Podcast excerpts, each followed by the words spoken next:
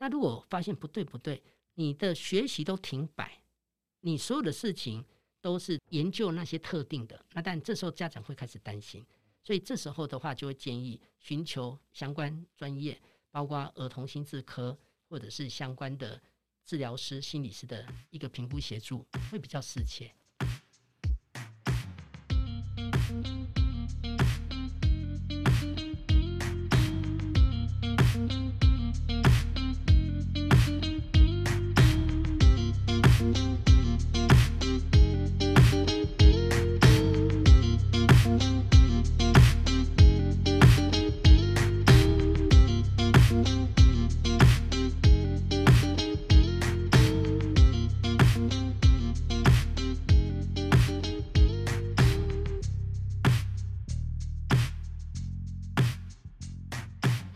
本好书，今天如此，将来也如此，永不改变。各位一本正经的听众，大家好，我是芝麻，我是威南。那今天很开心可以邀请到王意中临床心理师来跟我们分享老师在五月二十四号出版的新书。那这一本书是《不动怒》。与亚斯伯格症孩子亲近沟通。那一中老师呢，在过去十多年的时间呢，发表了众多关于儿童啊，还有青少年的心理卫生资讯，还有关于亲子教育的著作。那像是学习障碍呀、啊，还有焦虑、自闭，还有过动或是选择性缄默症等等。都是老师曾经探讨过的心理议题哦。那这次出版的新书呢，老师将主题对焦在雅斯伯格症的孩子。所以呢，在访谈开始之前呢，想要先请易中老师来跟我们聊聊，说雅斯伯格症它是怎么样表现的？那它在医学上是怎么样去界定这个症状的呢？是雅斯伯格症的核心症状主要有两个方向，一个是固着性，嗯，另外一个是社交上的困难。那固着性往往会反映在他们的想法，嗯，他们的说话方式，嗯，另外的话就是他们的兴趣嗜好。同样的，你会发现在有一些行为上，他会很刻板。同样有关社交上，他们在解读社会情绪线索这方面能力其实是并不理想。嗯，他们比较没有办法去读懂别人的表情的讯息，他的讲话的方式。所以这是主要的一个核心点，在固着性跟社交困难上。那我想请易松老师，你跟我们稍微简述一下所谓雅斯伯格，他在医学上他的诠释范畴是，是？嗯，其实，在雅斯伯格症诊断，他在医学上的诊断，他其实经历过一个改变。好，以现在的 DSM 第五版来讲，其实雅斯伯格症的名称已经被拿走了。嗯，现在的话会有一个所谓的泛自闭症，但是在另外 ICD 的系统里面，它还是在的。嗯，也就是说，在早期我们会有所谓的自闭症、雅斯伯格症，对，但是他现在把这道光谱，它其实缩小了，我们就把它看成本来一道光谱这么大，嗯，但是他现在把这个光谱，它把它缩小。另外有一群他过去能力比较好的，像雅斯伯格症的这些能力资质比较高的，其实在诊断上他是把这个名称移除掉。但是为什么我们还是在用这个名称？因为事实上你会发现一件事情，虽然你不把这些人叫做雅斯伯格症，但是他们问题依然存在在这里。对，那因为在国外，他们主要针对保险系统上，他们主要是想要协助的是问题比较明显的部分。对，所以实物上我们还是会看，当我们讲泛自闭症，事实上我不知道你在讲的是低口语的自闭症、高功能自闭症还是雅斯伯格症，但是以现在在医疗的诊断，它其实还是有这个名称。那它的考量还是像我们刚才提的，因为在精神医学上，它其实都是症状，就是各种这些，比如说固着性的症状、社交上的症状，他来去做一个判断。因为我还有查到一个资料是说，哦，就是亚斯伯格症的小朋友跟自闭症的差异，他们比较是差在他没有明显的语言上的迟缓的现象。自闭症孩子他们主要在沟通表达相对是比较弱。亚斯伯格症你会发现，他们的语言相对是比较流畅，甚至于在学业表现上，其实是比自闭症来的会更明显。也就资质的部分，我们如果说今天从智能来看的话，普遍雅斯伯格症的智能相对比自闭症来讲会好很多。那在语言的流畅比自闭症来的好，对。但是如果说跟一般人比较起来，你会发现，尤其是在社交的对话上，雅斯伯格症其实你听了之后，你还是会觉得他某些地方还是怪的。主要有一个点是，自闭症比较会有所谓的自我刺激的动作。我们很多时候在电影、新闻上、校园里面看到，有的孩子他可能会不断的看旋转的东西，嗯，闪灯，或者是他自己可能就是不断的在做旋转。好，那像雅斯伯格症这个部分就比较少。然后自闭症他们关注的比较是那一种特定的刺激点，比如说我在看对方，可能看他纽扣上亮晶晶的地方，我可能是。只针对某个点，但是雅思伯格症大部分都是一个兴趣跟主题。嗯，呃，我喜欢恐龙，我喜欢宇宙，我可能喜欢研究天文。对，所以基本上雅思伯格症的孩子，你会发现他们的学业表现会比自闭症来讲好许多。哦，对，那语言通常也好许多，会跟你争辩的，哦，会跟你讨价还价的，会跟你吵架的，大部分都是雅思。对，然后想要报复的。想尽各种办法想要报复你的，大部分也会比较偏向雅思，嗯、对。然后在这当中，你会比较容易看到，就是说雅思是比较接近一般的孩子。那接下来想要问一下老师，就是在二零一八年的时候，曾经出版了一本关于雅斯伯格的书。那这一本书的书名叫做《不让你孤单》。破解雅斯伯格症孩子的固着性和社交困难。那固着性和社交困难这两个词汇呢，也是老师一直在新书里面所一直提到的雅思的主要的表现。嗯、那我想要请问老师说，这次在以雅斯伯格症为主题推出新书的动机是什么呢？嗯、对，对对。事实上，在这么多特殊孩子，雅斯伯格症事实上是最困难的。嗯，呃，在相处上，对父母跟老师来讲，那个难度。其实是最高，异质性是最大。嗯，我们有时候会发现，可能今天眼前五个过动儿，可能一个样子，可是你会发现前面五个雅思可能有六七八种模样，也就是雅思伯格症的它的差异性很大。所以这也是为什么在这一次会在写这本书。事实上，这两本书其实同时阅读的情况下，会对于眼前这些孩子的掌握，其实会来得更为细腻。因为其实他们的状况各式各样，像有的雅思可能不断的跟你讲话，嗯，他就不断的跟你聊聊他喜欢的事情，好，可是有的雅思是一句话都不跟你说，然后会让人家误会你是不会说话吗？好，或者是其他，可是有的孩子是他看人，他今天愿意跟你讲，但是接下来他不跟你另外一个人说，所以其实每个人孩子呈现的方式，他其实是不一样的，所以这也就是说。针对雅思伯格症在生活中、校园里各式各样可能会出现的议题，会在这本书把它加进来。关于新书的话，我有看到一段想要问老师哈，因为在里面有讲到一段被强迫是造成雅思儿很大反弹的一个因素。那这件事在亲师生三方也可能因此发生一些起见，所以在教育上的平衡就比较难达到。那除了雅思尔本身，其他同学他们的受教权可能也会受到一些影响。Okay. 对，那我想请问易中老师哈，特别是在师生之间，嗯、对于同学不了解雅思尔的状况下，同学对雅思尔的这些外在观感，他们是不是已经造成了一种歧视？这里的话会牵扯到一个我们所谓的特教宣导。好，但是这里蛮敏感的地方就是说，今天这个孩子假如他是雅斯伯格症。特别是取得特教资格的学生，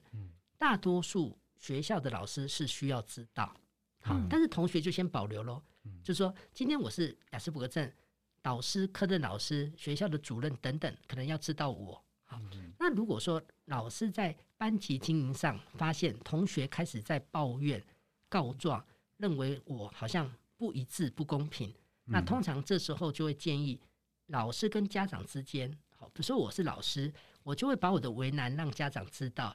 妈妈、爸爸，我现在有一些为难，因为班上的小朋友似乎已经在反映，嗯，我跟孩子之间的关系不一致，所以是不是有必要让其他同学了解？所以在这种情况下，我们有时候在学校会针对学生会去做宣导、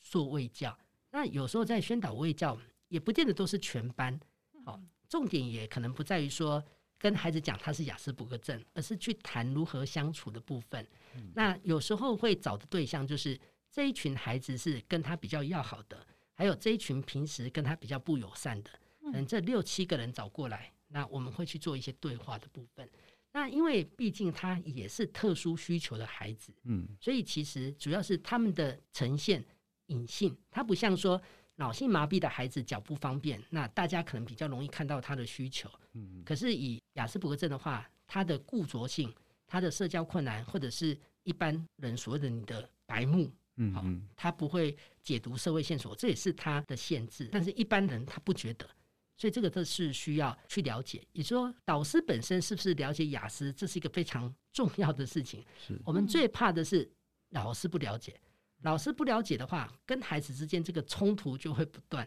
呃，最怕的就是老师就是要求孩子一定得认错，嗯然后我就是要罚你。好，其实你会发现，这些孩子因为对人事物很容易二分。对，你只要要求我一次，对我凶一次，接下来我就不接受你了。嗯，不接受你，你继续再讲，我只会更不接受你。然后到后来，那个冲突就越来越大。所以其实也许多爸妈很焦虑一件事情，就是他们很怕老师不了解什么是雅斯伯格症。对，因为不了解好麻烦。你只要讲话，包括大声，他的地雷上来；你只要讲话，你桌面怎么那么乱？怎么考成这样？这种带着批评性的哈，他情绪上来。带着威胁哈，你在讲话你就不要下课，你在考这种成绩哈，你就不要回家。他的情绪又上来，所以其实，在亲师生之间，三者之间，大人的部分其实对孩子得要非常的了解。对，那你如果不了解，其实那个摩擦一定是会有。所以这也是在这本书里面会很仔细的去提到这些互动的一些细微的部分。那刚刚一中老师有稍微讲到在老师跟家长之间的一个关系，嗯、那我想我再深入请问一下哈，就是对于授课的老师，刚刚一中老师讲完，雅思尔好像不归在特殊教育，哦、他的话是归在自闭症里面，应该这么讲，在诊断有两种，嗯，一个是医疗诊断，一个是特教鉴定，是吗？在特教鉴定里面，它有一个类别是自闭症，嗯，所以雅思伯格症通常都在自闭症。那另外的话，在像比如说诊断的部分，医疗诊断，好像医疗诊断上还有一个是跟辅助有关的，像身心障碍证明等等。像雅思，他们有时候拿的也会是比较偏自闭症，对。所以其实以前都常半开玩笑，就是呃，雅斯伯格症他们的一些权利需求，其实都是跟着自闭症走了，对。但是在这当中也会出现一个很大的挑战，就是比如升学。好，适性辅导的升学里面，可能有一类是自闭症，嗯，但是你会发现，来考试的人，可能有一群是雅思，成绩很好的，但是有一群可能是相对能力比较弱的自闭症，可是你会发现，大部分就是雅斯伯格症去占这个样的名额。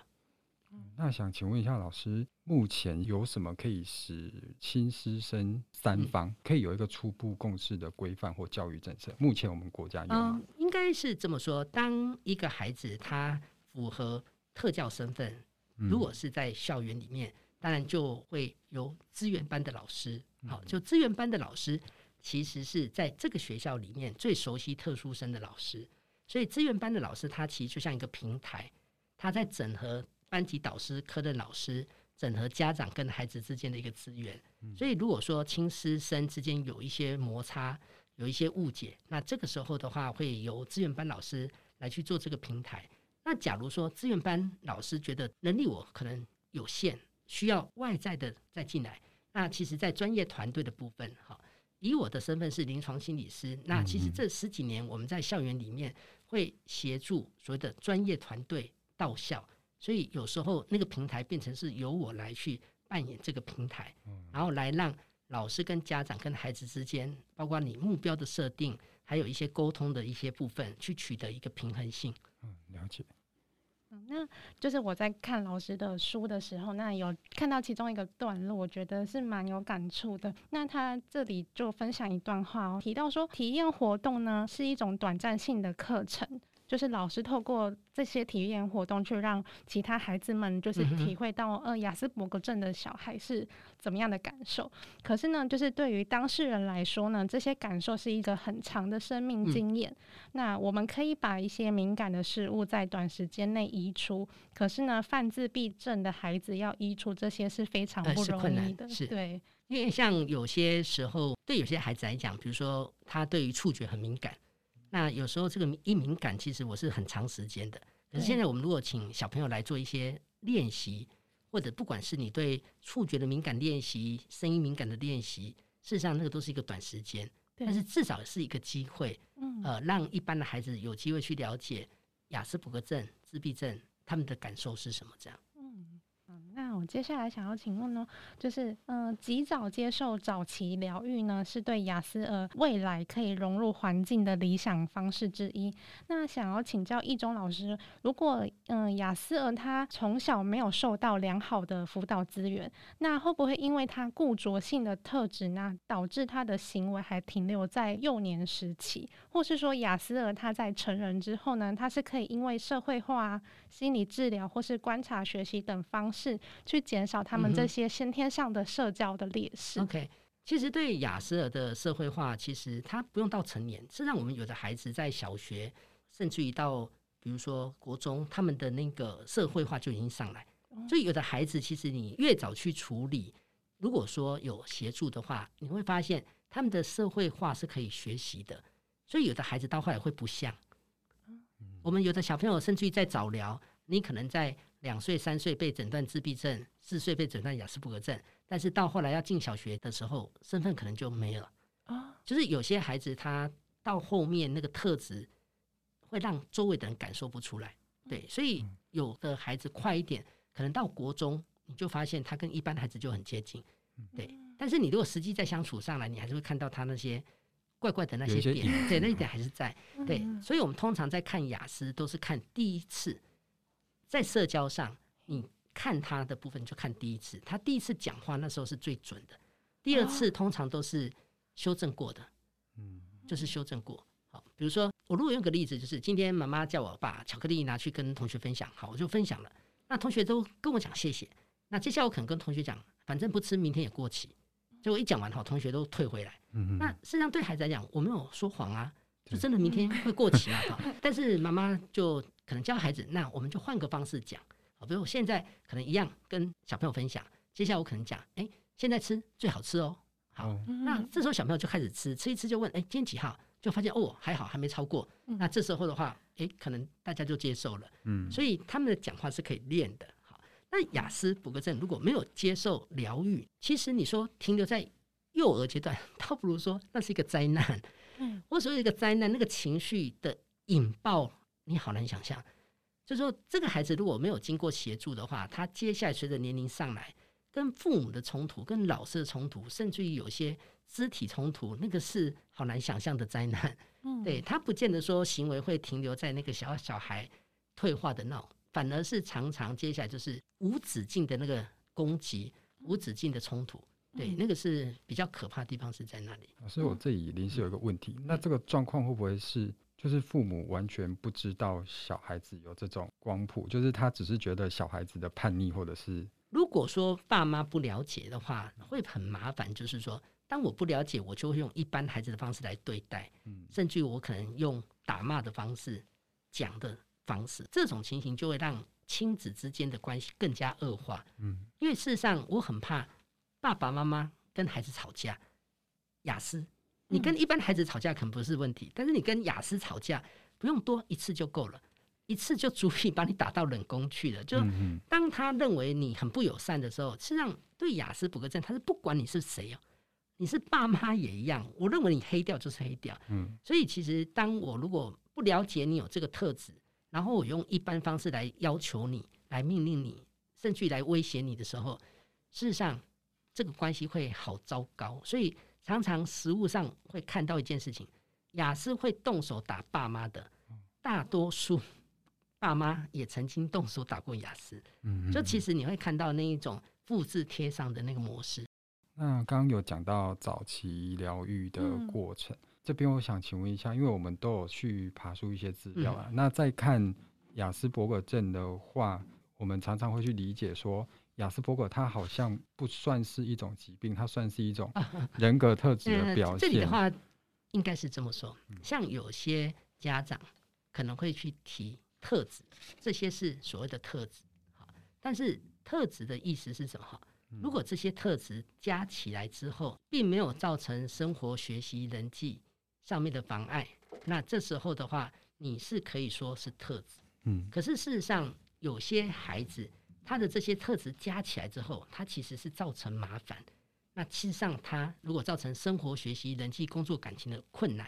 事实上，他就是一个疾病了。哦，对，就是说，如果你今天有的人喜欢一个人独来独往，那有些人可能比较畏缩一点，或者是社交比较不是那么成熟。如果你并没有那么明显的妨碍，那可能就单纯。可是雅思伯格症通常不是这样，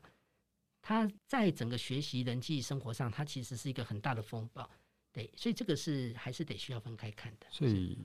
老师的意思可能是说，像我们不讲雅思好了，可能我们一般的行为。嗯如果到一个可以影响或者甚至是伤害到他人的话，嗯、就可以界定它为疾病。呃，这么说，很多时候我们在看身心疾病，尤其是精神疾病，嗯、都是症状。嗯、这些所有的症状，你把它加减之后，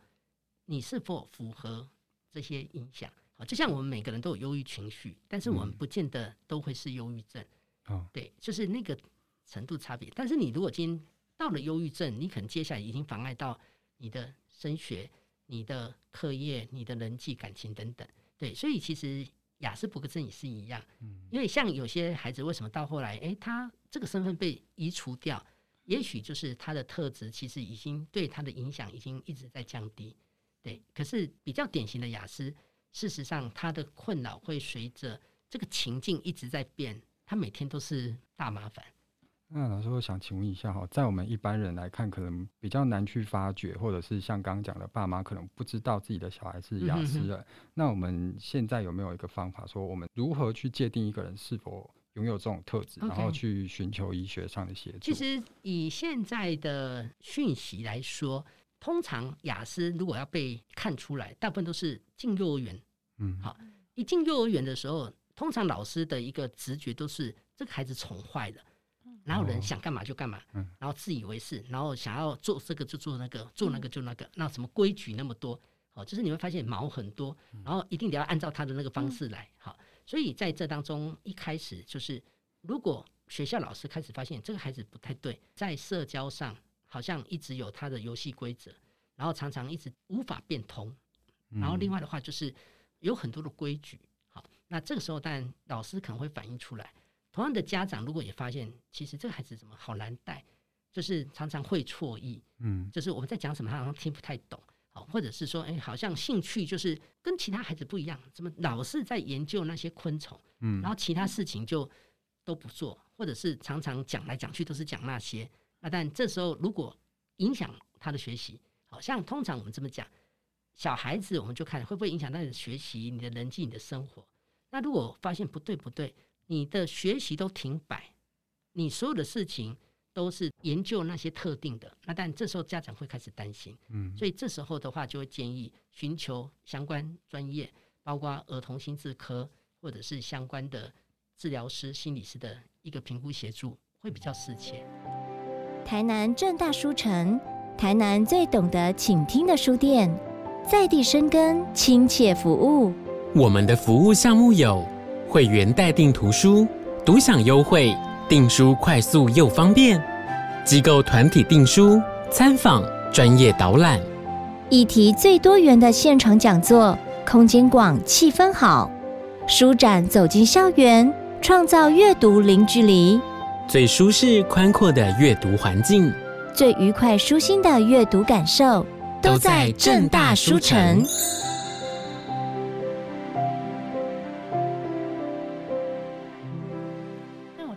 询问老师，就是那我们的雅思尔就是在进入幼稚园之后，可能会受到一些教学上的帮助。大概这个过程会持续到多久呢？嗯，应该是这么说，一个孩子如果说他本身有雅思伯格症，嗯，好，这时候在幼儿园的资源比较会是由所谓的特教的巡回老师会来协助孩子。好，进入小学之后，会有所谓的资源班的老师，因为这些孩子智能通常都在一个水准以上，所以他们的安置都是在普通班。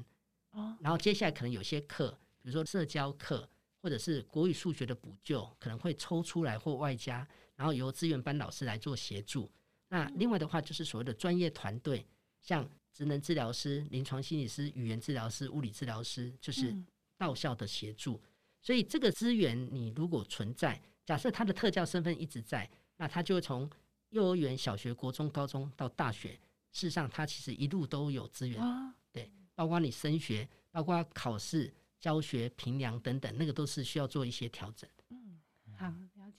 那我想要询问老师，就是之后会不会出一本专门写给雅斯尔的书籍？那就是会这样询问的原因，是因为过去老师的两本著作都是写给雅斯尔的父母和老师。那如果有这样一本专门可以为雅斯尔解惑的书，那是不是也可以改善他们的困境？这个部分的话，当然也会跟出版社去做一个讨论，因为这部分也会关系到出版社的走向。好，因为每个每个出版社的走向，事实上，呃，我。有时候跟出版社的社长有时候聊，事实上有时候会讲啊，我好想写绘本，嗯，好，就我自己好想写绘本，好，那当然我也常常说，其实如果有一天跟我们家女儿，我们就会搭配，就是我负责写文字，她负责就是画图，画图，对，那但我常常就跟我们家姐姐讲，这个机会我一直留给你。事实上，对我来讲，我很想写绘本，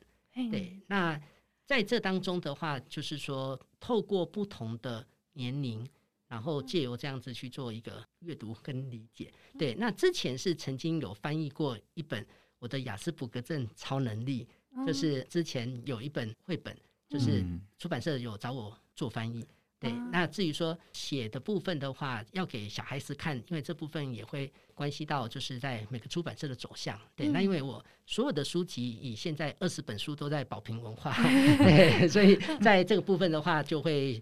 看每个出版社那个走向，对，好，所以其实有一种情况，倒是我的作品在宝平的这些作品里面，其实我们有些孩子，包括只要能够阅读文字的孩子，像小学、国中、高中，他们很喜欢看前面的故事，就是我们有些孩子他们去看看前面案例的部分，有这个他们会看，那有的也会发现似曾相识，或者是哎，你好像。跟我好像，或者是哎，我好像有这种经验，对，嗯，这是从以前的书里面，我们有些家长接触的时候，他们会提到，他们孩子会特别看前面的部分，会蛮有共鸣的，对。经过了这些书籍相关介绍雅思的书籍，还有查了一些资料，我们发现跟雅思的相处有一个一直都在强调很重要一点，是发掘他的正向特质，嗯，然后利用一些技巧来跟他达成沟通。那想请一中老师简单跟大家分享一下，有没有一些比较容易入门或者是上手的步骤，嗯、像是借由称赞啊之类的。OK，其实，在跟雅思相处上，几个顺序或许各位可以慢慢这样建立。第一个就是说，先知道找到这个孩子的兴趣。好，如果你是老师的话，我会建议你可以问爸妈。嗯，照理说，爸妈应该要知道，尤其跟孩子这么多年下来，所以先从孩子所投入的、擅长的这个部分先开始进来。那这个进来的好处就是说，孩子他本身的兴趣是他主动去接触，然后他在接触这些兴趣嗜好的时候，他其实会有比较愉悦的、高兴的这些情绪、正向的情绪在。所以这时候的话，当我们也接触这个东西的时候，事实上孩子会很快把我们的关系直接就拉近了。好，这个关系建立好之后，接下来我就会开始形容孩子现在就像我跟你一块硬碟。接着呢，我就会开始在跟孩子讲话过程中，会用一些比较合理的字眼、正向的字眼。为什么说比较建议用正向字眼？因为这些孩子在接受讯息，他们是不是全面的？他们通常只是筛选过，而且他们很容易筛选负面的字眼。所以在这当中的话，变成说我尽可能现在这个孩子接受我，那我就把它形容成像那个棉花糖一样。我现在呢，给你一些正向的这些解释。合理的解释就如同给你一包糖，那接下来你接受我之后，他就开始像回圈，他就开始去做解释。所以这时候你就会发现，有的雅思他的想法会受你影响。然后接着的话，我们有些孩子我们会透过一些影片去做一个社会情绪的训练，因为他们在解读这些其实能力是弱的。嗯，那接着我的做法是，我会先示范，我会先讲，那接着再让孩子来说。那先讲的好处是，他们会比较有所遵循。好，那孩子慢慢也知道，你如果讲，我会受你影响。那接着的话，就是再由他来讲。所以，其实在这边的话，就是变成说，关系先有，接着我帮你重新开一个，给你一块硬碟。接着的话，我就开始示范一些讲话的方式。然后这讲话方式，我举例哈，就是比如说，当一个孩子在乱按电梯，我们可能都讲不要乱按，好，但是我们讲法就是，与其我讲不要乱按电梯，这时候我可能就告诉他，我们站在这里。当我们站在电梯门旁边，我们就不会去乱按嘛，所以可能就告诉他，哎，我们站在这边。哈，与其我告诉他不要跨越黄线。我就告诉他，我们站在黄线后面。就说这时候我们会用换个方式来讲。那换个方式来讲，主要是让这些孩子比较能够维持一个比较稳定的情绪。当他的稳定情绪比较累积下来，突然有一天，当旁边的人讲一些负面的话，他还比较能够承受得住。对，所以有些孩子是慢慢接受了之后，慢慢稳定之后，我接下来就可以开始话题。因为有些孩子一开始话题很有限。那接下来的话就会开始聊话题，然后慢慢的话就是做角色扮演，一些情境的演练，然后这时候去训练他应变的一些能力等等。那是不是就是特别要注意说不要使用禁止？哦，这个是大忌讳。对，其实 呃，我常讲哈，我们如果可以懂得跟雅斯伯格症相处，懂得跟他们讲话。实际上你会发现哈，你在各行各业一定是发达的，因为因为你你你会发现你的讲话呃会，事实上我们得要去觉察我们的说话，嗯，因为我们的说话其实有些字眼其实很敏感的，就你多一个字眼少个字眼，那个意思完全都不一样，对，所以其实在这当中的话，就像雅思不喜欢被命令，所以与其我告诉他你把桌面收干净，你把桌面收好，这个是听起来是命令。那这时候我就会讲，我们一起把它恢复原状，好，因为这时候当我讲我们的时候，其实是到底的啦，在一起的啦，好，我没有说一个上对下，好，但是我也不要讲我们一起把它收好。当我讲好的时候，事实上也在暗示你前面你没做好，嗯，哦，就是在那个很细微的部分，对，这种细微的部分哈，其实会变成说在许多的地方，我这边考两位。一件事哈，比如说我们有些家长在安排心理治疗所的时间，好，预约的时间，好，确定好之后，基本上我不怕你们迟到，但是我怕你们早到。嗯，好，你迟到我不担心呐，早到我比较麻烦，就你找到我会有压力，因为我可能还有一些事情得做，这样。重点就是希望你不要找到，好，重点哦，就重点不希望你找到，好。通常呢，在预约时间上，大部分都是用文字。嗯，确定好时间，我就会写一句话。待会请两位帮我加两个字，好就可以了。我都会写什么？届时就到时候嘛，哈。届时请准时抵达。到这边喽，停下来喽。我后面还有两个字。我如果写届时请准时抵达，各位听起来什么味道？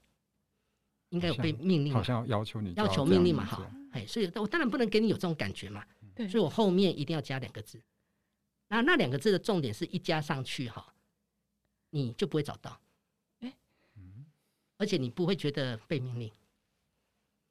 两个字。加两个字就可以了，对对对，是加在最后面，对，加在最后，对，就届时请准时抵达，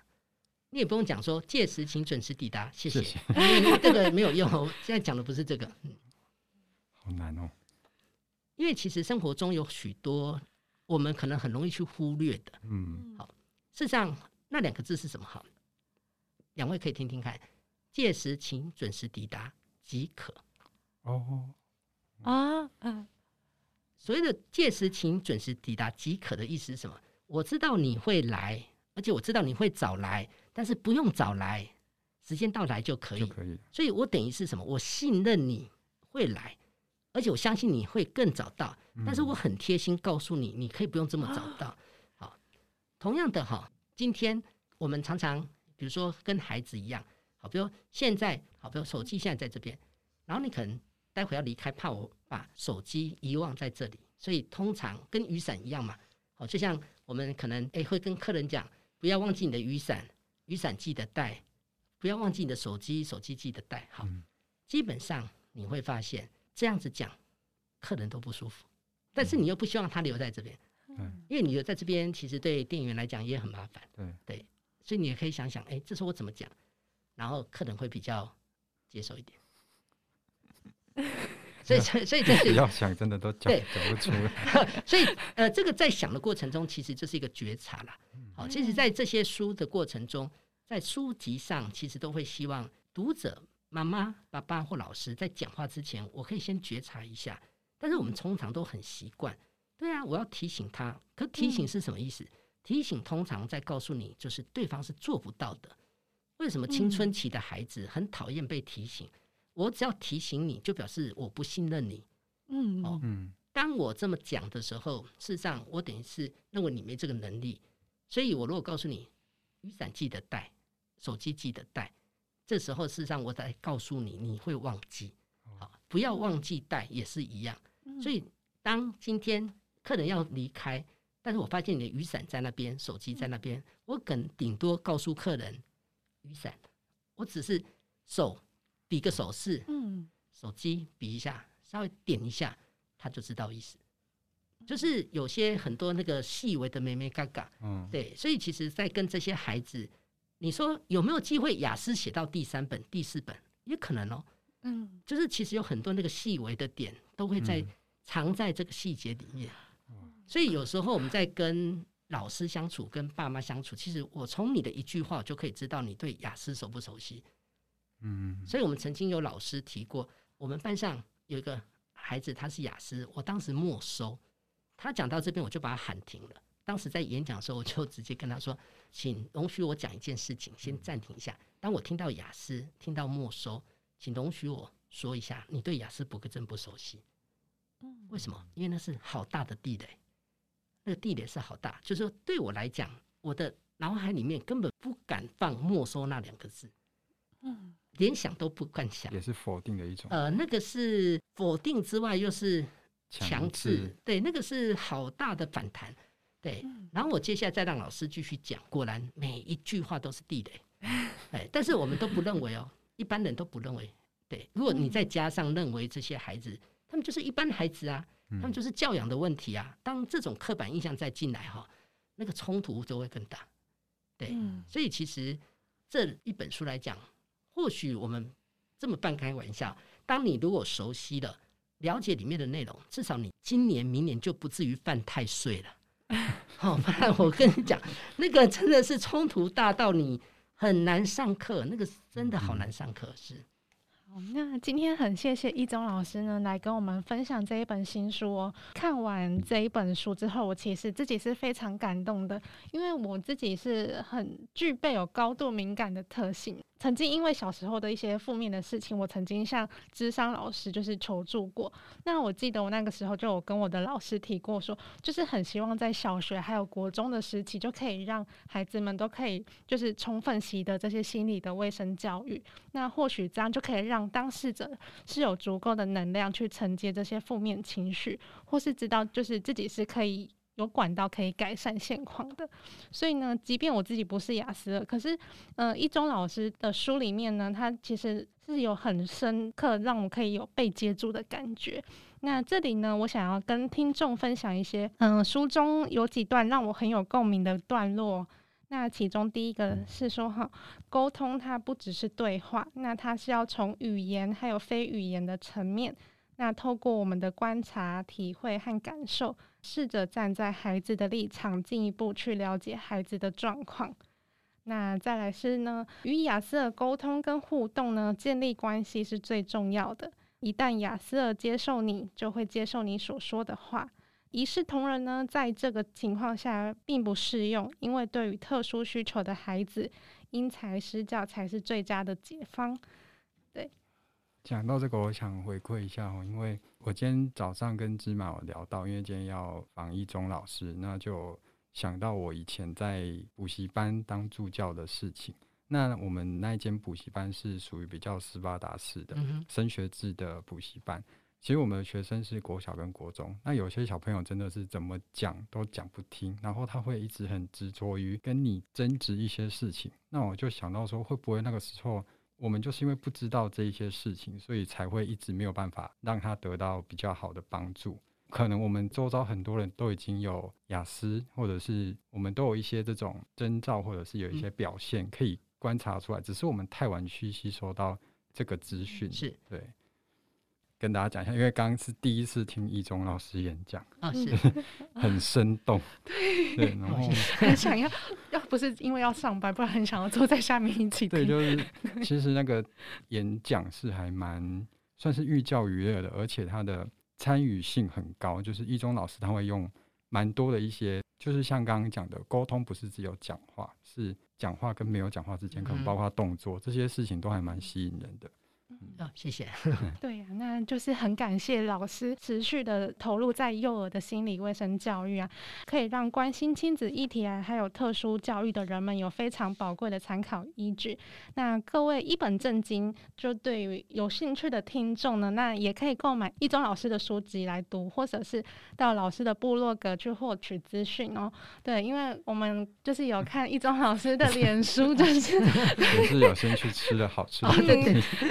就是真的，其实一中老师刚我们聊的可能是很、嗯、很有技术性、很有学术性的东西，很重要的东西。不过，其实一中老师是个很亲民的讲者，蛮有趣，真的蛮有趣的。呃，在路上你会遇见这样，你只要发现天气这么热，还一个人穿着外套、紫色外套在路上走。我们刚刚就一直讨论说，很奇怪，不会热吗？有有，今天有热到，所以有一小段时间把它脱下来。对呀、啊，嗯。对，那谢谢老师，谢谢就是从宜兰来台南哦。对，那希望就之后老师出新书，那也可以来正大书城继续办分享会。期待。对，好，那谢谢大家，我们下一集见哦。谢谢，谢谢。